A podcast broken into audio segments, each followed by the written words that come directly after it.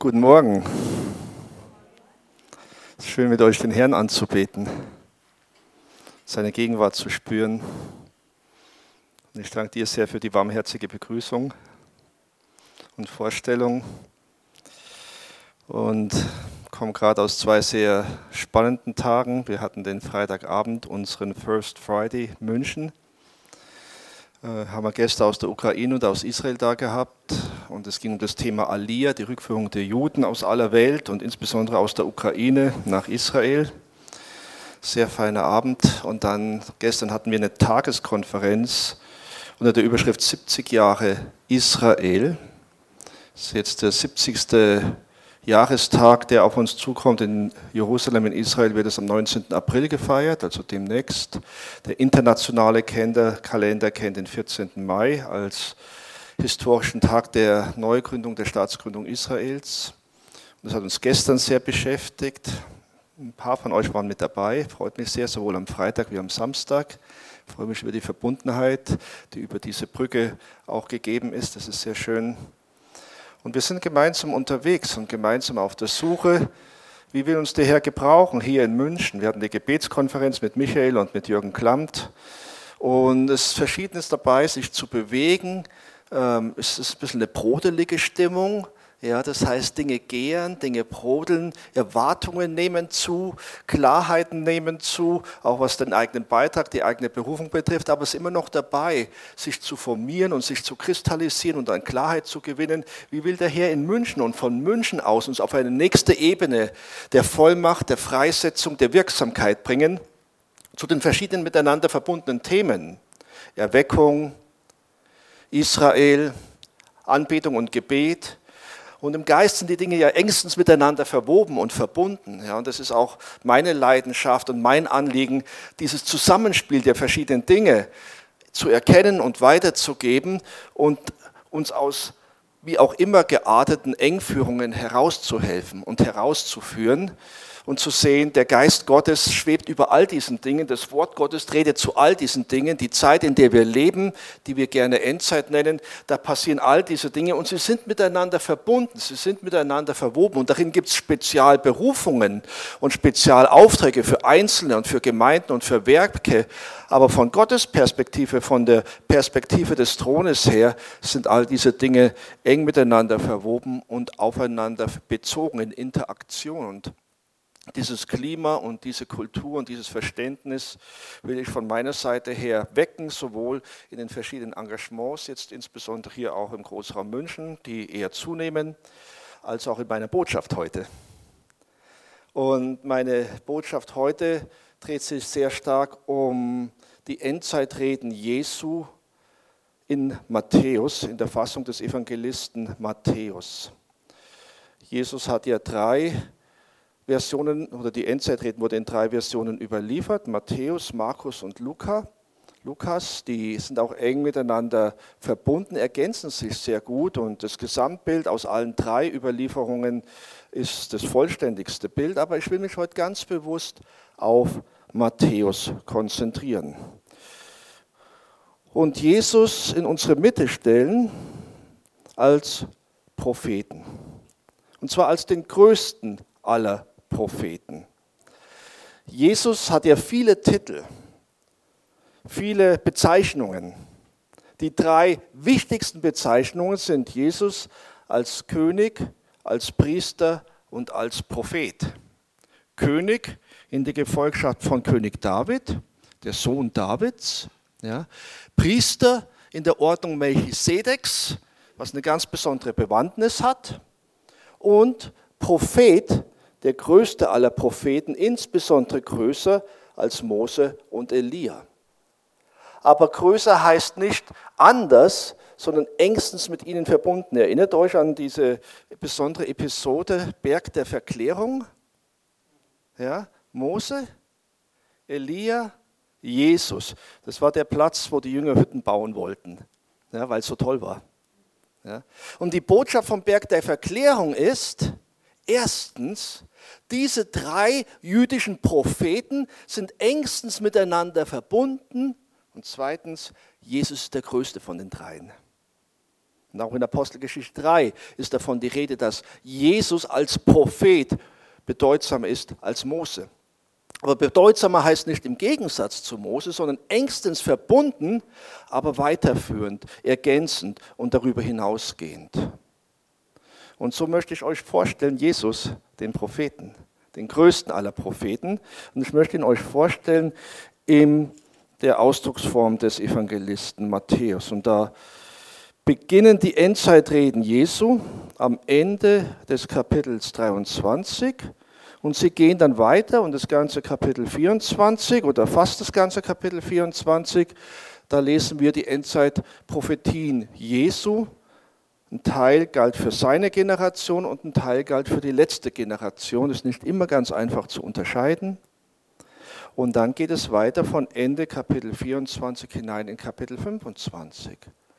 Und diese Passage fand ich besonders spannend, weil was wenig gesehen wird, ist, wie eng seine Botschaft von Ende 23 bis Ende 24, wo er in Prosa redet, in normalen Worten redet, wie eng dies verbunden ist mit den vier Gleichnissen, von denen das erste am Ende von Kapitel 24 kommt und dann drei weitere in Kapitel 25. Die sind engstens miteinander verbunden und in diesen vier Gleichnissen versucht Jesus nochmal was auf den Punkt zu bringen, eine Botschaft für die Endzeit als Vorbereitung und Zubereitung auf sein Wiederkommen hin, was er vorher, die Szenarien, die er vorher in Kapitel 24, Ende 23 ausgemalt hat die hängen engstens miteinander zusammen und es dient uns, diesen Zusammenhang tiefer zu verstehen und dazu möchte ich heute einen Beitrag leisten. Bleiben wir mal kurz in der ersten Hälfte von diesen gut zwei Kapiteln. Nur zwei Aussagen zur Einführung. Am Ende von Kapitel 23 gibt Jesus eine Perspektive über Jerusalem. Ich lese mal vor, 37 bis 39. Jerusalem, Jerusalem, die du die Propheten tötest und steinigst, die zu dir gesandt sind, wie oft habe ich deine Kinder sammeln wollen, wie eine Henne ihre Küken unter die Flügel sammelt. Aber ihr habt nicht gewollt. Siehe, euer Haus wird euch Wüste gelassen werden, denn ich sage euch, ihr werdet mich von jetzt an nicht mehr sehen, bis. Und dieses Wörtchen bis ist so wichtig in prophetischer äh, Schrift Äußerung, bis, bis ihr sprecht, gepriesen sei der, der kommt, in dem Namen des Herrn. Baruch haba, Beshem Adonai, diese berühmten Worte. Gesegnet, gepriesen sei der, der kommt in dem Namen des Herrn. Und was Jesus hier prophetisch sagt, sind zwei Dinge. Ein Ding gilt für seine Generation, das zweite für die letzte Generation. Zu seiner Generation sagt hier, diese Stadt, ich interpretiere jetzt ein bisschen weiter und hole andere Bibelstellen dazu, diese Stadt wird zerstört werden, der Tempel wird zerstört werden. Es wird kein Stein auf dem anderen bleiben und ihr werdet fliehen und ihr müsst fliehen, wenn ihr nicht umkommen wollt. Und so redet er zu seiner Generation. Und diejenigen, die dann in der Jerusalemer Urgemeinde waren, die konnten sich ein, 40 äh, Jahre später daran erinnern und als der Belagerungsring der Römer war und äh, für einige Monate unterbrochen worden ist, weil es einen Wechsel auf dem Kaiserstuhl gab, haben die Jünger die ihn gehört haben damals, die diese Prophetie sich gemerkt haben, sich daran erinnert und hat gesagt, Jesus hat gesprochen von der Belagerung und von der Eroberung und von der kommenden Zerstörung des Tempels und hat gesagt, wenn diese Zeiten sind, dann flieht. Und deswegen ist ein Großteil der Jerusalemer Urgemeinde 70 nach Christus, als die Belagerung für wenige Monate unterbrochen worden ist, tatsächlich geflohen ins heutige Jordanien und hat dadurch überlebt, weil sie die prophetischen Aussagen Jesu sehr ernst genommen haben und sich gut gemerkt haben. Das war für seine Generation dieser Teil seiner Prophetie.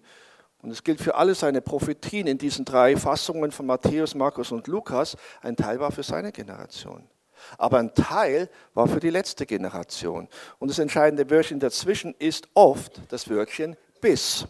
Und hier ist für die Einwohner Jerusalems, für die letzte Generation vorhergesagt, ihr werdet mich nicht mehr sehen, bis ihr sprechen werdet, liebe Einwohner Jerusalems.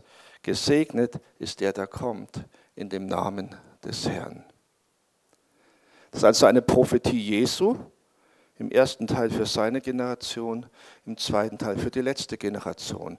Was den zweiten Teil betrifft, eine Endzeitprophetie. Er sagt voraus, dass ehe er wiederkommt, die Einwohner Jerusalems, und das darf man auf ganz Israel übertragen, Jesus willkommen heißen werden. Im Römerbrief heißt es Kapitel 11, ganz Israel wird gerettet werden. Das ist diese Linie. Vorher muss die Vollzahl der Nationen eingehen, heißt es in Römer 11, aber dann wird ganz Israel gerettet werden und die Einwohner Jerusalems werden Jesus als ihren Messias empfangen, wenn Jesus nach Jerusalem zurückkommen wird und seine Füße auf den Ölberg setzen wird. Das ist hier eine Linie biblischer Prophetie. Den zweiten Vers möchte ich herausgreifen aus Matthäus 24, Vers 14. Und dieses Evangelium vom Reich Gottes wird in der ganzen Welt verkündigt werden, zum Zeugnis für alle Heidenvölker, und dann wird das Ende kommen. Andersrum ausgedrückt, das Ende wird nicht kommen, Jesus wird nicht wiederkommen, bis das Zeugnis des Evangeliums vom Reich Gottes allen Völkern verkündet worden ist. Versteht ihr? Da spricht Jesus sehr deutlich über Dinge, die in Erfüllung kommen müssen und werden, ehe er wiederkommen wird. Und die eine Passage betrifft Jerusalem und Israel. Ganz Israel wird gerettet werden. Die andere Passage betrifft die Verkündigung des Evangeliums vom Reich Gottes unter allen Völkern. In Römer 11 ist auch davon der Rede. Das heißt, die Vollzahl der Nationen muss erst eingesammelt werden, ehe ganz Israel gerettet wird und ehe der Messias seinen Platz auf dem Thron Davids einnimmt. Die Dinge hängen zusammen. Und wir leben in dieser Zeit, wo sich auf allen Ebenen all diese Prozesse verdichten und auf einen Höhepunkt zulaufen. Das gilt für Israel, die physische Wiederherstellung Israels, 70 Jahre Israel, die geistliche Wiederherstellung Israels, ganz Israel wird gerettet werden. Und es gilt für unseren Auftrag als Gemeinde Jesu, das Evangelium vom Reich Gottes unter die Völker, unter alle Heidenvölker zu bringen, alle Ethnien zu bringen. Und da sind in den letzten 100 Jahren auch große Fortschritte erzielt worden. Und es gibt immer mehr Heidenvölker, Ethnien, Sprachgruppen und Kulturkreise, die als letzte unerreichte Völker mit dem Evangelium erreicht werden. Und alles deutet auf das gleiche Ziel hin. Jesus kommt bald zurück. Er bereitet Israel vor, er bereitet die Gemeinde vor, er bereitet die Nationen vor auf seine baldige Rückkehr. Das ist die große Botschaft. Und das ist auch enthalten in den prophetischen Endzeitreden Jesu, von Jesus selbst auf dem größten, dem größten aller Propheten, der aufbaut auf den Prophetien und Propheten des Alten Testaments, die vollwertig nimmt und umarmt und weiterführt und ergänzt und erhöht und auf sein Ziel hin ausrichtet. Das ist Jesus, der größte aller Propheten. Und jetzt möchte ich nach dieser Einführung diese vier Gleichnisse mit euch anschauen. Das erste am Ende von Kapitel 24 und drei weitere in Kapitel 25. Und diese Gleichnisse haben Gemeinsamkeiten und sie haben Unterschiede. Und das hoffe ich, dass ich das vermitteln kann. Was sind die Gemeinsamkeiten und was sind die Unterschiede? Die Hauptunterschiede, das schicke ich schon voraus, dann fällt es leicht ein bisschen mitzulesen und mitzudenken. Die Hauptunterschiede in den vier Gleichnissen liegen darin, dass in jedem Gleichnis eine andere Zielgruppe angesprochen wird. Das Gemeinsame an den vier Gleichnissen ist, dass alle vier Gleichnisse davon sprechen vom zweiten Kommen Jesu. In unterschiedlichen äh, Bildern, aber alle vier Gleichnisse sprechen von dem großen Ereignis, auf das Jesus hin prophezeit haben, nämlich sein zweites Kommen. Ihr werdet mich nicht mehr sehen, bis ihr sprecht. Und dann ist impliziert, und dann komme ich und dann werdet ihr mich sehen, ihr Einwohner Jerusalems. Ja. Und das Ende wird kommen, Jesus wird wiederkommen, wenn das Evangelium vom Reich Gottes die letzten unerreichten Volksgruppen erreicht haben wird. Das ist das große Thema die Vorbereitung auf das zweite Kommen Jesu. Und alle vier Gleichnisse widmen sich dem gleichen Thema, aber eben in etwas anderer Weise als die prophetischen Reden zuvor. Lasst uns an das Ende von Kapitel 24 gehen. Wer von euch eine Bibel dabei hat, ähm, der mag kurz aufschlagen und dann kommt er da vielleicht auch ein bisschen leichter mit. Wir könnten jetzt äh, hier schon sehr früh anfangen, aber ich muss aufpassen, dass ich mich nicht verzettel. Es geht um die Wiederkunft Jesu. Und es geht um die Dinge, die unmittelbar davor laufen, sowohl was unseren Auftrag betrifft, wie auch was die Aktivitäten des Feindes betrifft. Da ist dann auch von Drangsal und Erschütterungen die Rede. Aber ich gehe jetzt direkt zu Vers 44 von Matthäus 24. Darum seid auch ihr bereit, denn der Sohn des Menschen kommt zu einer Stunde, da ihr es nicht meint. Hier das große Thema. Seid bereit, wenn ich wiederkomme. Denn viele werden überrascht werden. Sie werden die Zeichen der Zeit nicht erkennen. Und dann kommt das erste Gleichnis. Ich lese es vor. Wer ist nun der treue und kluge Knecht, den der Herr über seine Dienerschaft gesetzt hat, damit er ihnen die Speise gebe zur rechten Zeit? Glückselig ist jener Knecht, denn den sein Herr, wenn er kommt, und das ist das gemeinsame Thema, mit Ende 23, Kapitel 24 und allen anderen Gleichnissen, die danach kommen. Wenn er kommt, es geht also um die Wiederkunft des Herrn, das ist das große gemeinsame Thema. Wenn er kommt, bei solchem Tun finden wird. Wahrlich, ich sage euch, er wird ihn über alle seine Güter setzen. Wenn aber jener böse Knecht in seinem Herzen spricht, mein Herr säumt zu kommen und anfängt die Mitknechte zu schlagen und mit den Schlemmern und zu essen und zu trinken, so wird der Herr jenes Knechtes an einem Tag kommen, da er es nicht erwartet und zu einer Stunde, die er nicht kennt und wird ihn entzwei hauen und ihm seinen Teil mit den Heuchlern geben. Da wird das Heulen und Zähneknirschen sein. Also, das Gemeinsame, und wir können das hier nochmal etwas vertiefen, das Gemeinsame in allen vier Gleichnissen wird sein, erstens das Thema der Wiederkunft Jesu, zweitens spricht er eine bestimmte Zielgruppe an und drittens geht es um Scheidung und Entscheidung. Nun, wer ist die erste Zielgruppe? Wer ist die erste Zielgruppe in diesem Gleichnis? Es ist der Knecht, der gesetzt ist über andere Knechte. Hier ist von geistlicher Leiterschaft die Rede, liebe Freunde. Die erste Zielgruppe, die Jesus anspricht in diesem Kontext, in diesem prophetisch-endzeitlichen Kontext, ist geistliche Leiterschaft, sind die Knechte, die über Dienerschaft gesetzt sind. Und das sind geistliche Leiter, die über die Dienerschaft des Herrn gesetzt sind. Und was ist ihre Aufgabe? Ihre Hauptaufgabe in diesem Kontext ist, den Dienern gute Speise zu geben. Die Hauptaufgabe der geistlichen Leiterschaft ist es, den Heiligen gute Speise zu geben. Und jetzt springe ich im Kontext von Epheser 4 die Hauptaufgabe des fünffälligen Dienstes von Apostel, Propheten, Hirten, Lehrer und Evangelisten ist so zusammenzuarbeiten miteinander, dass aus ihrer Zusammenarbeit heraus die Heiligen zugerüstet werden zum Dienst. Das heißt, gemeinsam als fünfjähriger Dienst und in Zusammenspiel miteinander, Zusammenspiel der Apostel, Propheten, Evangelisten, Hirten und Lehrer, entsteht eine Kraft, entsteht eine Fürsorge, entsteht eine Versorgung, eine Zuwendung, eine Zurüstung der Heiligen zum Dienst, gemäß der Berufung, die jeder Heilige empfangen hat.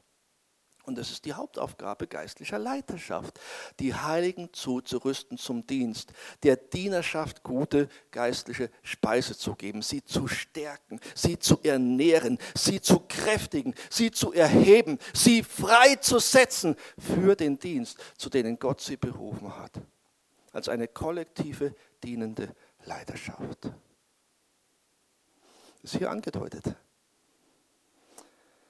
Und es ist dem Herrn Jesus so wichtig, dass er das Thema geistliche Leitung und geistliche Leiterschaft hier als erstes von vier Gleichnissen in den Kontext seiner Endzeitprophetie in der Fassung des Evangelisten Matthäus zusammengestellt hat. Ich finde das aufregend. Aber die, anderen, die, die andere Art von Knecht, die unter Gericht kommt, und zwar unter schweres Gericht kommt, sind die geistlichen Leiter, deren Hauptaufgabe es nicht ist, die anderen, die Dienerschaft zu versorgen mit guter Nahrung und sie zu kräftigen, sondern die sich nur um sich selbst drehen, um ihre eigene Versorgung, um ihr eigenes Wohlergehen, um ihre eigene Kräftigung, um ihr eigenes Ansehen. Ja? Und das kommt unter Gericht. Ja? Eines von vier Zielgruppen, die geistliche Leiterschaft in der Endzeit. Zweite Gleichnis folgt sogleich. Dann wird das Reich der Himmel zehn Jungfrauen gleichen, die ihre Lampen nahmen und dem Bräutigam entgegengingen. Fünf von ihnen waren kluge und fünf von ihnen waren töricht. Die Törichten nahmen zwar ihre Lampen, aber sie nahmen kein Öl mit sich. Die Klugen aber nahmen Öl in ihren Gefäßen mitsamt ihren Lampen. Als nun der Bräutigam auf sich warten ließ, wurden sie alle schläfrig und schliefen ein. Um Mitternacht aber entstand ein Geschrei, sieh, der Bräutigam kommt, geht aus ihm entgegen. Da erwachten alle jene Jungfrauen und machten ihre Lampen bereit. Die Törichten aber sprachen zu den Klugen, gebt uns von eurem Öl, denn unsere Lampen erlöschen. Aber die Klugen antworteten und sprachen, nein, es würde nicht reichen für uns und für euch, geht doch vielmehr hin zu den Händlern und kauft selbst. Während sie aber hingingen, um zu kaufen, kam der Bräutigam das gemeinsame Thema, kam der Bräutigam, die Wiederkunft Jesu. Und hier ist das Bild nicht wie beim ersten Gleichnis das Bild eines, eines, eines Unternehmers, eines Gutsherrn, sondern hier ist das Bild des Bräutigams. Und das Bild für wen auch immer, das erläutere ich gleich, ist das der Jungfrau oder der Jungfrauen. Also, während sie aber hingingen, um zu kaufen, kam der Bräutigam. Und die bereit waren, gingen mit ihm hinein zur Hochzeit und die Tür wurde verschlossen. Danach kamen auch die übrigen und sagten, Herr, tu uns auf. Er beantwortete, ich kenne euch nicht, darum wacht, denn ihr wisset weder Tag noch Stunde. Das zweite Gleichnis hat wiederum als gleiches Thema die Wiederkunft Jesu. Es wird in allen vier Gleichnissen so sein. Aber diesmal eine andere Zielgruppe. Und diesmal ein anderes Kriterium für Scheidung und Gericht. Wer ist die Zielgruppe? Die zehn Jungfrauen. Wer repräsentieren die zehn Jungfrauen? Für mein Dafürhalten ist es die kollektive Gemeinde Jesu der Endzeit. Zahlen sind im Hebräischen sehr, sehr wichtig. Und Zahlen werden von Jesus nicht zufällig verwendet. Warum verwendet er die Zahl 10 und nicht, sagen wir mal, was weiß ich, die Zahl 3 oder die Zahl 17 oder sonst irgendeine Zahl? Weil 10 hat eine Bedeutung im Hebräischen und im Jüdischen. 10 ist eine Zahl der Vollständigkeit. Und zwar der äußeren Vollständigkeit. 7 ist eine Zahl der inneren Vollkommenheit. 10 ist eine Zahl für Kollektiv für äußere Vollständigkeit. Zum Beispiel braucht es im jüdischen, der jüdischen Tradition zehn Männer, um eine liturgisch handlungsfähige Gemeinschaft oder Gemeinde herzustellen. Zehn Männer bilden einen Minyan.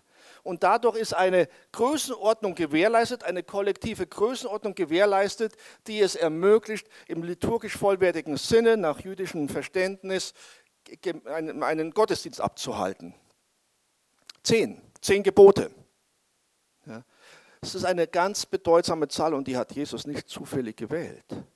Ja, wir werden später auf andere Zahlen zu sprechen kommen. Zehn Jungfrauen, das ist die kollektive Gemeinde Jesu in der Endzeit. Nehmt es mal so auf. Und was ist hier das Kriterium der Scheidung? Und dann letztendlich des Gerichts. Ja? Fünf gehen in eine Richtung, fünf in eine andere Richtung. Und woran scheiden sie sich? Haben wir gelesen, es hat mit Öl zu tun. Es hat mit den Gefäßen fürs Öl zu tun. Es hat mit einem Preis zu tun, den wir zahlen. Woran wird die Gemeinde der Endzeit sich scheiden?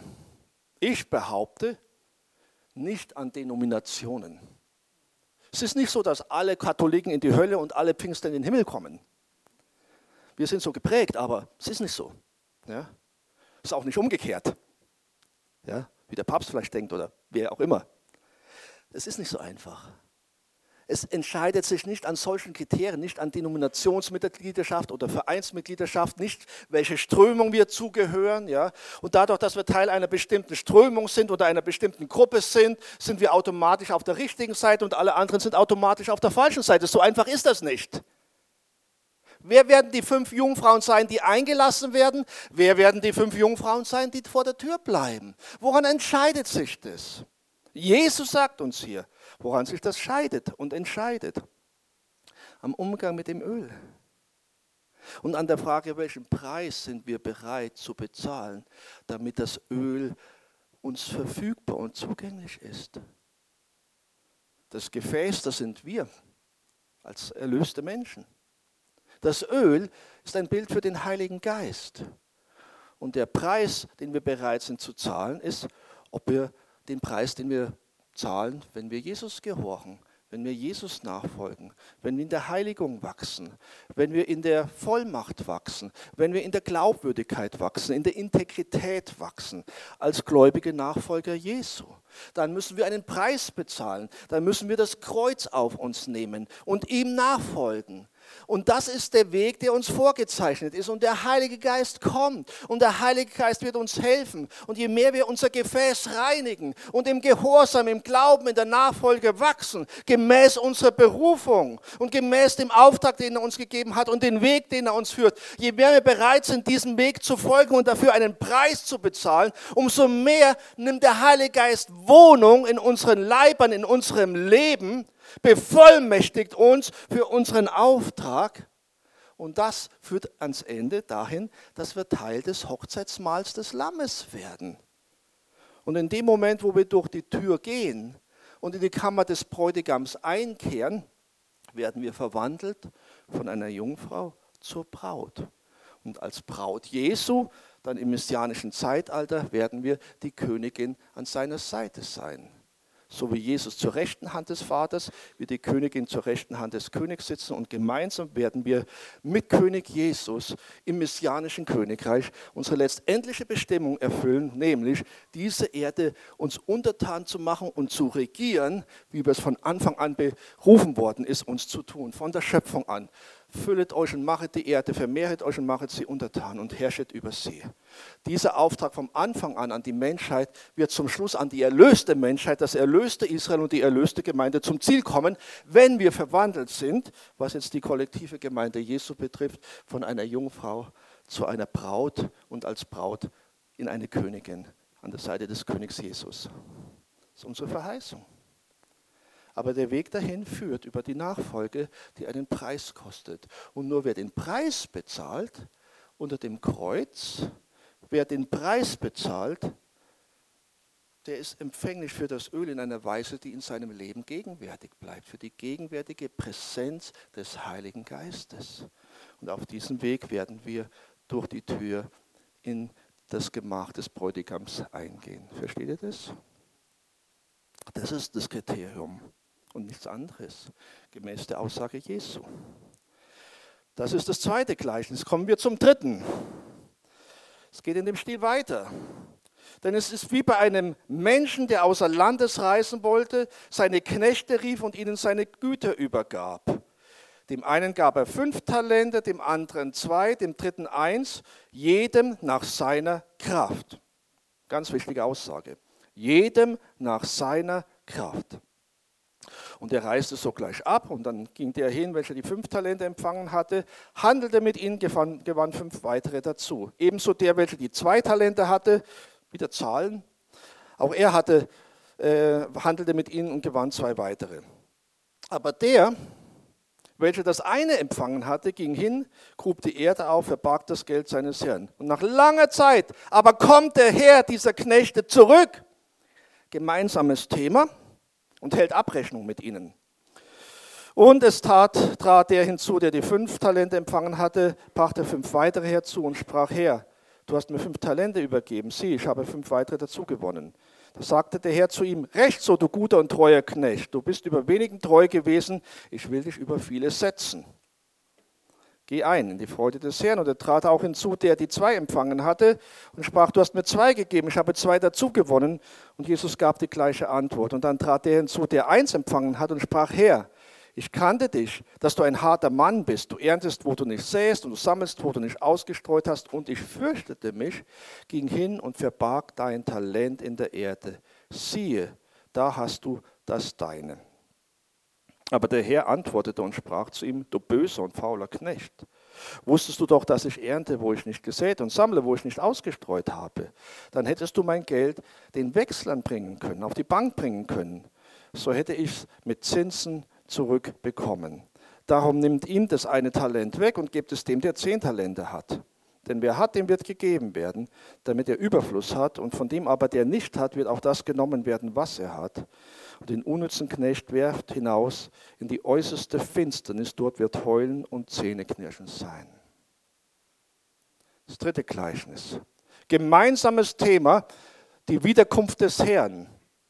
Hier ist der Herr auch Unternehmer und Gutsherr hat Knechte, verteilt Talente und gibt ihnen den Auftrag, was daraus zu machen. Wer ist hier die Zielgruppe?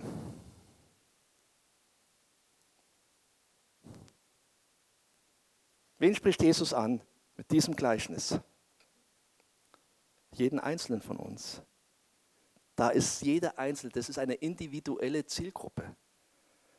Ja, da ist nicht die kollektive Kirche angesprochen, da ist nicht die kollektive Leiterschaft angesprochen, da ist jeder einzelne Gläubige angesprochen. Und die entscheidende Frage an jeden Einzelnen von uns, an mich, an dich ist, wie bist du umgegangen mit dem, was ich dir anvertraut habe? Deine Ressourcen, deine Lebenszeit, deine Beziehungen, deine Chancen und Gelegenheiten, sogar ich möchte es mal einschließen, wie bist du umgegangen mit den Niederlagen, mit den schwierigsten Momenten deines Lebens? Bist du damit zu Jesus gegangen und hast sie hineinweben lassen in sein Höchstes und sein Bestes für dich?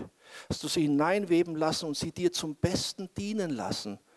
Ja? Oder hast du dich so entmutigen lassen, dass du sagst, ich werfe das Büttel hin? Ja? Soll mit dem einen Talent passieren, was passiert? Ich bin nicht mehr verantwortlich dafür, ich habe keine Lust mehr. Oder hast du dir die Niederlagen des Lebens unter Jesus und seiner Gnadenkraft hineinweben lassen als Teil seines höchsten und seines besten Planes? Und bist umso mehr, auch aus Niederlagen kommend, gestärkt geworden, bist gereift, um mit den Talenten, die er dir gegeben hat, in Zukunft noch besser umgehen zu können als in der Vergangenheit. Und das ist eine Frage an jeden von uns erlauben wir es dem Teufel oder wem auch immer, uns unserer Berufung, unserer Talente, unserer Chancen und Möglichkeiten zu berauben? Oder wachsen wir sowohl an den Siegen wie auch an den Niederlagen, indem wir die Niederlagen uns unter dem Kreuz Jesu verwandeln lassen, als vielleicht unser höchstes und kostbarstes Gut zur Reifung und zur Vermehrung der Talente, die Gott uns anvertraut sind? Das betrifft jeden Einzelnen höchst persönlich in diesem dritten Gleichnis. Und eines Tages werden wir vor ihm stehen, jeder Einzelne, und werden Rechenschaft ablegen. Und der Herr will jedem von uns Gnade geben, dass wir ans Ziel kommen und die Worte hören, du guter und treuer Knecht, geh ein in die Wohnung, die ich für dich vorbereitet habe. Und dann das vierte Gleichnis. Und das vierte Gleichnis, da tut man sich in der Regel am schwersten, sagen wir mal, aus unserem Umfeld heraus, aus dem, was man, wie wir geprägt sind, auch aus Kirchengeschichte und Theologiegeschichte heraus. Mit dem vierten Gleichnis haben wir in unserer Szene, in der evangelikalen Welt, äh, besonders viel Mühe. Ähm, Zumindest wenn wir es in ihre, dieses Gleichnis in seiner Ganzheitlichkeit erfassen und ernst nehmen wollen. Ähm, ihr werdet gleich sehen, von was ich rede. Aber in einem gewissen Sinne wollte ich die drei Gleichnisse vorauslaufend erörtern, damit es euch leichter fällt, Zugang zu diesem vierten Gleichnis zu bekommen, zu der Zielgruppe, die dort angesprochen ist und zu dem Kriterium für Gericht, das dort vorgestellt ist. Und wenn euch das, was ich sage, ein bisschen verwirrt oder unbefriedigt lässt, ich habe ein ganzes Buch zu dem Thema geschrieben. Deutschland, Israel und das Tal der Entscheidung. Es geht um ein Tal der Entscheidung. Und neutestamentlich ist das die Passage, die hier maßgeblich ist. Und ich lese vor ab Vers 31. Die Überschrift lautet in meiner Bibel das Gericht über die Heidenvölker. Eine gute Überschrift. Das ist die korrekte Überschrift. Das Gericht über die Heidenvölker. Da ist schon die Zielgruppe benannt. Aber jetzt ein bisschen vorgegriffen. Aber ich weiß, dass das, äh, das, das Gleichnis ist eine Herausforderung, aus dem, wie wir gewohnt sind, damit umzugehen. Wenn aber der Sohn des Menschen in seiner Herrlichkeit kommen wird und alle heiligen Engel mit ihm, dann wird er auf dem Thron seiner Herrlichkeit sitzen und vor ihm werden alle Heidenvölker versammelt werden. Und er wird sie voneinander scheiden, wie ein Hirte die Schafe von den Böcken scheidet. Und er wird die Schafe zu seiner Rechten stellen, die Böcke aber zu seiner Linken. Und dann wird der König denen zu seiner Rechten sagen, kommt her, ihr Gesegneten meines Vaters, und erbt das Reich, das euch bereitet ist seit Grundlegung der Welt. Und dann geht es eine längere Passage weiter. Ich möchte euch bitten, das nochmal in Ruhe durchzulesen. Äh, ich muss mich ein bisschen kurz fassen. Aber ich vermute mal, der Punkt kann rüberkommen. Und wie gesagt, ich verweise ähm, nicht billig, sondern aufrichtig auf das Buch, wen das Thema anspricht und wer echte Fragen hat zu diesem Thema, der kann das hier vertiefen und dazu lade ich herzlich ein. Weil ich weiß, es ist eine herausfordernde Botschaft. Aber es ist die Botschaft der Bibel, die Botschaft des Herrn von diesem Gleichnis. Weil wiederum geht es um die Wiederkunft Jesu. Das ist sehr eindeutig mit seinen Engeln in Macht und Herrlichkeit. Und er versammelt vor sich die Heidenvölker das ist auch sehr präzise zum Ausdruck gebracht. Er versammelt sich die Heidenvölker. Wer sind also die Zielgruppe? Ich habe es schon gesagt, die Völker. Das heißt, die erste Zielgruppe des ersten Gleichnisses war die geistliche Leiterschaft. Die Zielgruppe des zweiten Gleichnisses war die kollektive Gemeinde Jesu der Endzeit, die zehn Jungfrauen.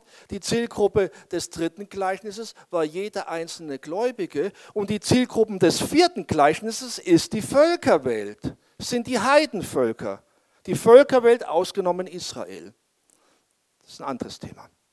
Ja. Und es fällt uns als evangelikal geprägte Christen sehr schwer, normalerweise, je nach Prägung, aber normalerweise sehr schwer, in der Größenordnung von Völkern zu denken. Ja? Und normalerweise tun wir uns nicht leicht mit der Frage, wenn wir dieses Gleichnis durchlesen, uns die Frage zu stellen, ja, was heißt das denn für Deutschland? Aber das ist die Frage, die mich sehr bewegt. Und zwar seit Jahrzehnten. Was passiert mit meinem Volk, zu dem ich gehöre? Ja, hat natürlich mit unserer Geschichte zu tun, aber ich habe die Bibel erforscht auf dieser Grundlage. Und dieses Buch ist das Ergebnis von 20 Jahren Bibelstudium zu dem Thema Israel und die Völker und die Gemeinde. Wie hängt das miteinander zusammen? Und hier möchte ich einfach den zarten Hinweis geben, das Thema Völkergericht findet sich im Neuen Testament. Aber um das Thema Völkergericht ganzheitlich, ganz biblisch zu verstehen, aus der Einheit von Alten Testament und Neuen Testament heraus, und ich meine, nur so kann man es richtig verstehen, muss man auch die Passagen im Alten Testament anschauen, wo es auch ums Völkergericht geht. Und das war das, was ich in diesem Buch gemacht habe. Und da habe ich nachweisen können, so behaupte ich, dass es eine Einheit ist, die prophetischen Botschaft zum Thema Völkergericht im Alten Testament und diese Botschaft vom Neuen Testament. Jesus basiert seine Botschaft auf die entsprechenden Prophetien des Alten Testaments und die alttestamentliche Linie, die prophetische Linie im Alten Testament fängt an in 1. Mose 12, Vers 3, die Völker, die Israel segnen werden, gesegnet werden und die Völker, die Israel verfluchen, kommen unter Gottes Gericht von Anfang an die kollektive Dimension. Israel als erwähltes Volk und die anderen Völker und ihre Positionierung dazu. Und im Alten Testament steht sehr viel, im Neuen Testament in dieser Ausdrücklichkeit nur dieses eine Gleichnis, aber das öffnet die Tür und öffnet das Fenster gewissermaßen zu den entsprechenden Aussagen des Alten Testaments. Und die Kernbotschaft, das, das Kriterium der Scheidung ist, was haben die Völker mit den geringsten Brüdern Jesu getan? Und im Lichte von alttestamentlicher Botschaft über Völkergericht dürfen wir verstehen, dass die geringsten Brüder Jesu seine leiblichen Brüder sind, seine jüdischen Brüder sind. Weil das ist das Muster, das in allen alttestamentlichen Propheten mit der Überschrift Völkergericht durchgängig vorhanden ist. Das ist also die Hauptbedeutung.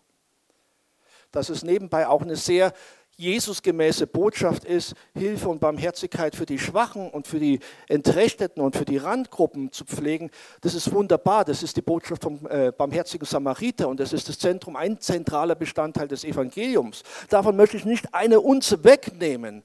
Aber ich würde sagen und behaupte, es ist nicht die komplette Botschaft von diesem Gleichnis. Weil in diesem Gleichnis geht es zentral um die Völkerwelt. Und das Kriterium, was haben sie getan?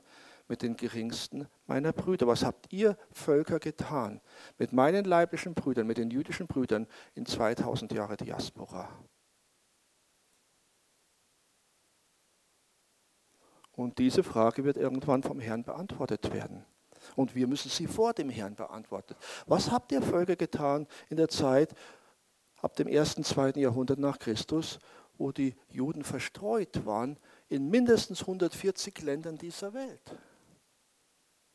Das ist eine Frage an alle Völker. Ja, 100, aus 140 Ländern sind sie bisher zurückgekommen. Was habt ihr getan mit den geringsten meiner Brüder, ihr Machthaber, ihr Regierenden? Ja gut, und wenn wir auf die deutsche Geschichte gehen, was haben wir getan? Nun, ich lasse es bei dem Anstoß. Ich will das jetzt nicht zu weit treiben. Ich weiß, das ist sehr herausfordernd, aber ich habe versucht, euch eine Tür aufzumachen, indem ich diese ganze Botschaft und dieses letzte Gleichnis in den größeren Kontext gestellt habe. Ich weise auf dieses Buch hin. Das ist das Buch, das ich zu dem Thema geschrieben habe. Dann möchte ich hinweisen auf ein zweites Buch von Michael Brown. Das redet über die 1800-jährige Kirchengeschichte im Umgang mit den Juden. Das ist eine sehr erschütternde Botschaft. Und dann habe ich noch mitgebracht aus alter Freundschaft und Verbundenheit heraus mit Derek Prinz dieses Buch, sein erstes Buch, Vergäß ich dein Jerusalem, Lydia und Derek Prinz. Das ist ein etwas leichterer Einstieg in das Thema. Das ist romanhaft geschrieben, das ist zeugnishaft geschrieben. Das kann man sehr entspannend auch im Urlaub lesen. Das ist leichte Lektüre und hoch inspirierend. Und das habe ich euch mitgebracht. Jeder steht an einem anderen Punkt hier auf diesem Weg und zu diesem Thema. Das würde ich zum Einstieg empfehlen. Und wer an dem Thema der kirchlichen, kirchengeschichtlichen Beziehung von Juden und Christen Interesse hat, dem würde ich dieses Buch empfehlen. Und wer jetzt an dem Thema mit dem Nationen Interesse hat, dem würde ich dieses Buch empfehlen. Und allen empfehle ich unsere Zeitung, das ist der Schluss des Werbeblogges. Und in dieser Zeitung haben wir ein Dossier drin, eine vierseitige Sonderbeilage zum Thema 70 Jahre Israel, sehr informativ, sehr kompakt. Und damit komme ich langsam an das Ende meiner Botschaft. Ich hoffe, ich bin noch halbwegs in der Zeit. Dann würde ich gerne nochmal zum Schluss uns einladen, vor dem Herrn zur Stille zu kommen. Und ich möchte euch einladen, für euch nochmal ganz bewusst die Frage zu prüfen, was ist der Punkt gewesen, den der Heilige Geist zu euch ganz persönlich betonen möchte? Worauf hast du im Herzen am stärksten reagiert? War das in deiner Verantwortung als geistlicher Leiter? War es zu dem Thema Teil der endzeitlichen Brautgemeinde zu sein oder zu werden, dadurch, dass du den Preis bezahlst, den es Gottes, um das Öl in deinem Leben einzuladen und zu vermehren? War es die Frage nach der persönlichen Rechenschaft im Umgang mit deinen Talenten, deinen Siegen und deinen Niederlagen, die zu Siegen werden können? Oder jetzt der letzte Punkt, wo du angerührt worden bist als Deutscher. Und der Heilige Geist, er sitzt im Regiment. Er ist es, der die Herzen berührt. Und ich möchte einfach Raum geben für eine Sekunde, einfach vor dem Herrn die Frage zu beantworten, welcher Punkt hat mich persönlich heute Vormittag am tiefsten berührt. Und ich möchte einfach 30 Sekunden Stille geben, damit ihr irgendeine Antwort dem Herrn geben könnt an dem Punkt, an dem der Heilige Geist euch besonders berührt hat. Ich schließe dann mit einem Gebet, aber einen Moment Stille für persönliche Zwiesprache mit dem Herrn. Herr Jesus, du kennst unser Herz, du kennst unser Leben, du kennst uns sehr viel besser, als wir selbst uns kennen. Und das ist gut zu wissen. Denn bei dir sind wir geborgen und bei dir sind wir zu Hause. Und dir haben wir unser Leben anvertraut. Und deswegen wollen wir auch den Punkt, der uns ganz persönlich heute angesprochen haben, vor dir ausbreiten und dir hinhalten und uns dir hinhalten an dem Punkt, an dem dein Geist uns berührt hat. Und Herr Jesus, jeder Einzelne ist woanders berührt worden, aber jeder ist von dir berührt worden. Und hier, wo auch immer er berührt worden ist, ist es mein Gebet, dass der Geist weiterfährt, fortfährt darin, zu meiner Schwester und zu meinem Bruder zu reden über genau diesen Punkt. Ich befehle jeden Einzelnen dir an, Herr Jesus. Und ich bitte dich im Namen Jesus, Heiliger Geist, sprich weiter, berühre weiter, handle weiter. Bei jedem Einzelnen, meiner Schwester, meinem Bruder, jung und alt, was auch immer sein Background ist, sein Lebensweg ist, Herr, sprich weiter, sprich tiefer, sprich konkreter. Sodass dieser Gottesdienst heute ein Impuls ist, der jeden Einzelnen näher zu dir bringt und tiefer hineinführt in das Höchste und Beste, was du für meine Schwester, und meinen Bruder vorbereitet hast. Darum bete ich in Jesu Namen und danke dir von Herzen. Amen.